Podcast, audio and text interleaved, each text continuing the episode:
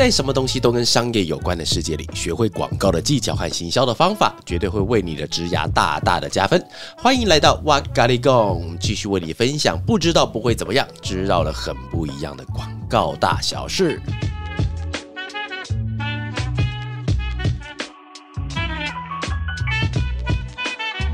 Hello，大家好，那欢迎又回到这个小地方了。那这个系列有你想知道的广告大小事，还有关于娃娃在广告这条路上，不管你想不想听，都给我听下去的心路历程。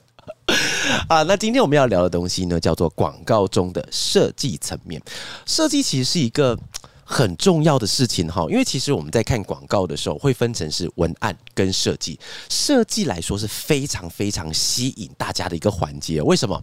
呃，其实现在以现在媒体的环境来讲，我们大概每天都会看到无数个广告，尤其是现在的演算法。演算法其实是一个很讨厌的一个事情哈。对广告商来讲是好的，但是对消费者来说有点烦。那个烦的点是说，当我们今天进到了 Facebook，到 Facebook 了以后，你不小心啊，你点到了一个电玩的广告，你不小心你点到了一个卖鞋子的广告。恭喜你！接下来的话，大概你在一个礼拜之内，你会一直看到同样类型的，你摆脱都摆脱不了哈。当然，对广告商来讲是好事了，我就可以把我的广告比较精准的投给你，就不用说在十个人我全部投给十个人，这样的预算会开始消耗在这个十个人身上，不如就消耗在一个曾经跟这类型广告有兴趣的人。在广告背后的逻辑是这样子哈，但是各位，设计为什么在里面非常的重要呢？其实也跟我们刚才讲的这个环境有关系哦，因为现在所有的广告铺天盖地而来，有什么静态的、动态的，然后不同的平台又有不同的广告，超多个。但是平心而论，其实我们在看广告的时候，我们不会特意去把声音给打开来去听，所以很多的时候，当我们在看到一个广告，它是属于 mute 静音的这个状态之下，所以。映入消费者眼帘的第一个视觉，也就是设计，就非常重要啦。接下来我来分享一件事情哈，就是我在之前的 EP 十三，哎干，我觉得可以把 Podcast 做到十三集也是蛮厉害的。大家有兴趣可以出门左转去听一下。我在 EP 十三里面有个主题叫做“用片的进广告业”，在里面我是跟大家分享过，我当初我入行的时候，其实我 Photoshop 不太会啊，复复习美工毕业那个时代没有人有电脑啦，所以其实我们对于那个东西不太会。但是我一样厚着脸皮，人不要脸，天下无敌，然后就骗老板说：“哎，我会。”然后自此开始二十三年的这个广告生涯哈。大家如果有兴趣的话，可以到那个集里面去稍微听一下，蛮有趣的。但这边延伸出一个问题哦，因为我当初在入行的时候，其实对于美感这件事情是需要被培养起来的，所以我这边想分享一个东西。既然我们要提到设计，我就想要提到美感。我当初是怎么培养那种？因为美感对很多人来说，它是不是有一个标准衡量呢？我自己的答案是这样子哈。其实一个美感来讲，不管你是在看我的频道，或是听我的音频的人，都会发觉到每一个人对于美感是。不一样的，你在街上走，看到一百个人，他们一百个人对于美感都会有自己心中的一个标准。所以严格来说，如果我们只针对在设计上的美感的话，是自在人心，你没有办法标准化。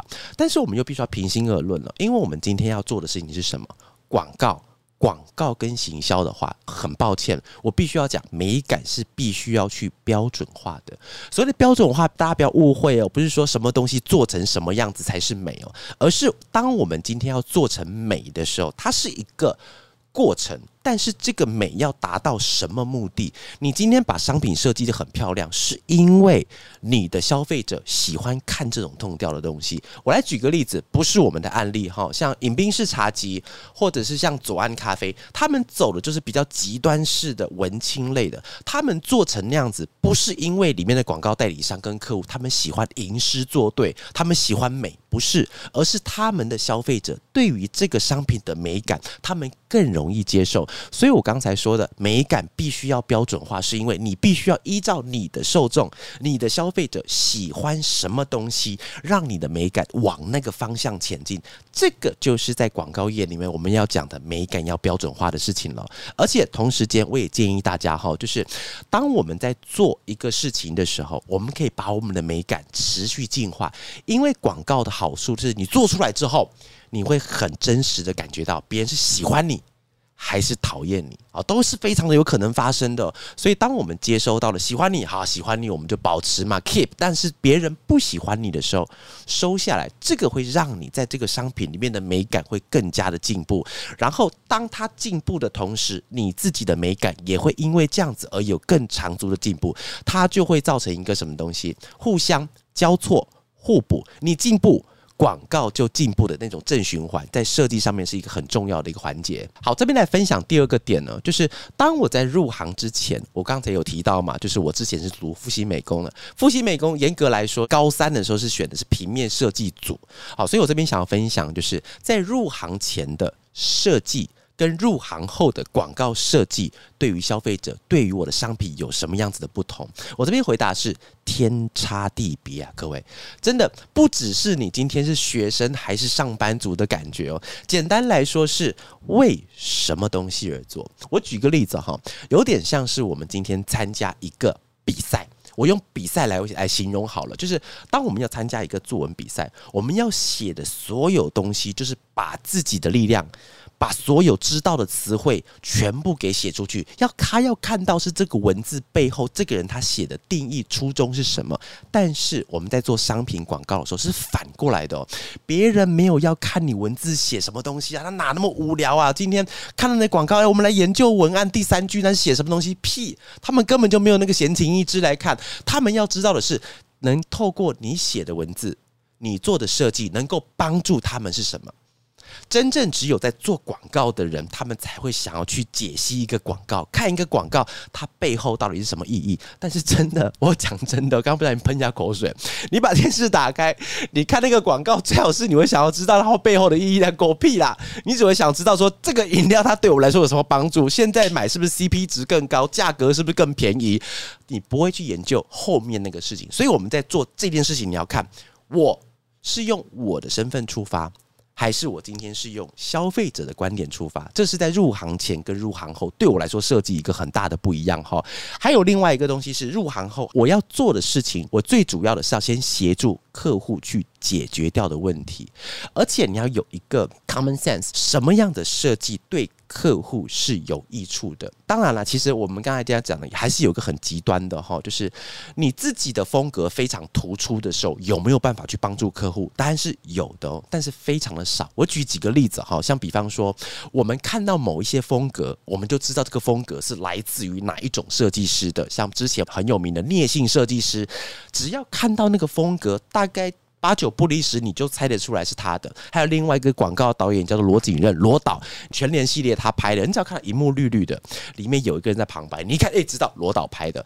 他们的个人风格已经强烈到可以帮助这个品牌加更高分的时候，如果你可以做到这个程度，恭喜你。但是通常我们还没有办法到达这种神明一般的境界的时候，我们还从人界开始努力要往神明界去发展的时候，还是小心一点，还是让自己可以用。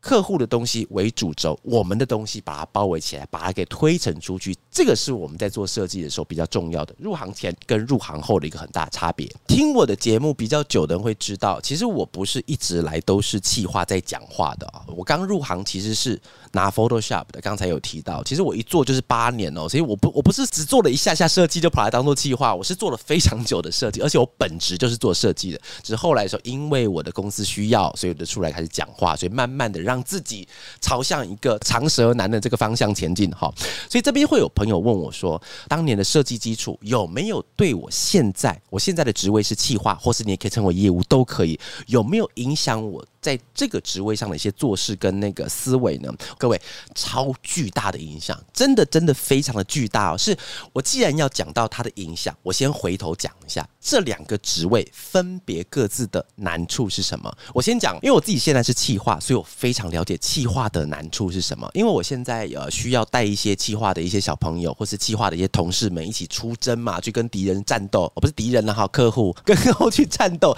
很多的气化，它不是在于。他不会表达，他的问题来自于什么？他对制作不熟悉。各位对制作不熟悉，对于企划来讲，它某种程度真的很像是致命伤哦。为什么？当今天客户要跟你对谈的时候，我们当然提案啊，开开心心的，我们都讲完了之后，当我们在制作的时候，已经在过内容的时候，当里面有一个东西要做调整，来了，问题来了。到底那个东西是难还是不难？我举个例子，我很早之前在做设计的时候，我印象超深刻的，不是现在公司哦，以前的公司，我东西已经即将要交件了，然后那个客户跟我们家业务说，他想要换底色。各位，呃，我凭良心讲啦，就是在一般人听起来换底色好，那我们就把底色换掉。结束，我东西一样交。但是各位，如果你今天对于设计有一些基本观点概念的话，我们的底色假设是蓝色，我们在上面我们就不会用什么颜色，尽量不会用绿色，因为它的彩度跟蓝色太相近被吃掉；不会用黄色，因为它跟蓝色是完全对比光谱两端，不会用，因为颜色会变得太刺眼。正常来说会知道。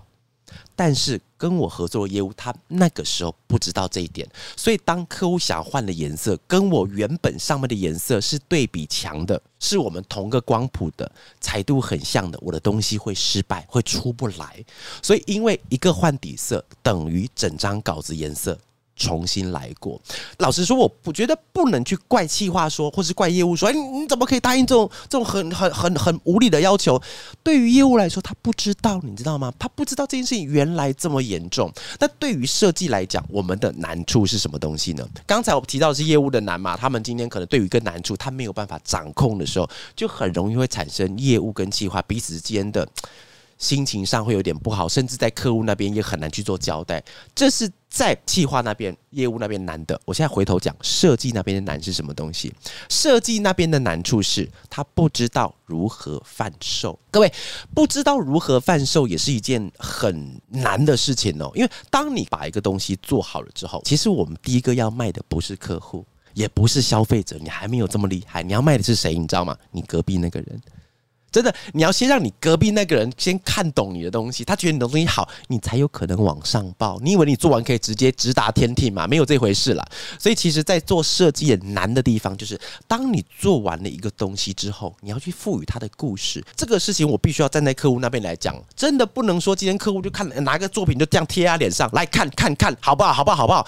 鬼才回答得出来嘞！他不知道你是怎么样切入的，用什么样重点去制作的时候，他没有办法帮你做一个正确的回应的时候，怎么办？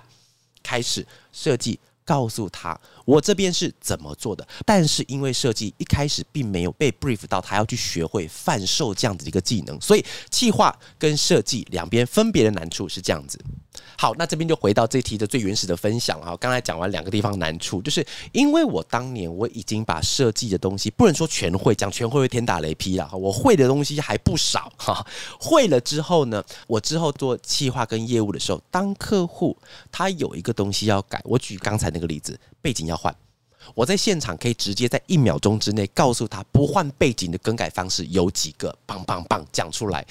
老实说，其实客户真的没有这么无聊啦，就是想说，哎，这个蓝色我不喜欢，我要绿色。他没有这么无聊，而是因为他有一些背后的原因。但是这个原因不一定他说得出来，因为他的本职选的不是设计，不是业务，不是细化，是商品开发，是属于品牌端的事情。所以我们可以用我们的观点告诉他怎么样做会比较好。所以我觉得这是第一个天差地别哈。那第二个差别是在于说，以气化来讲，很讲究逻辑性的思考。任何的只要是在我们公司跟过我的气化。朋友，他们都会知道，我跟他们相处的时候，他们是用一种非常逻辑式的、solid 的、坚固的方式，咚咚咚一路往下想。但是我有时候会鼓励他们说：“我们来直的想完了以后，我们来横的。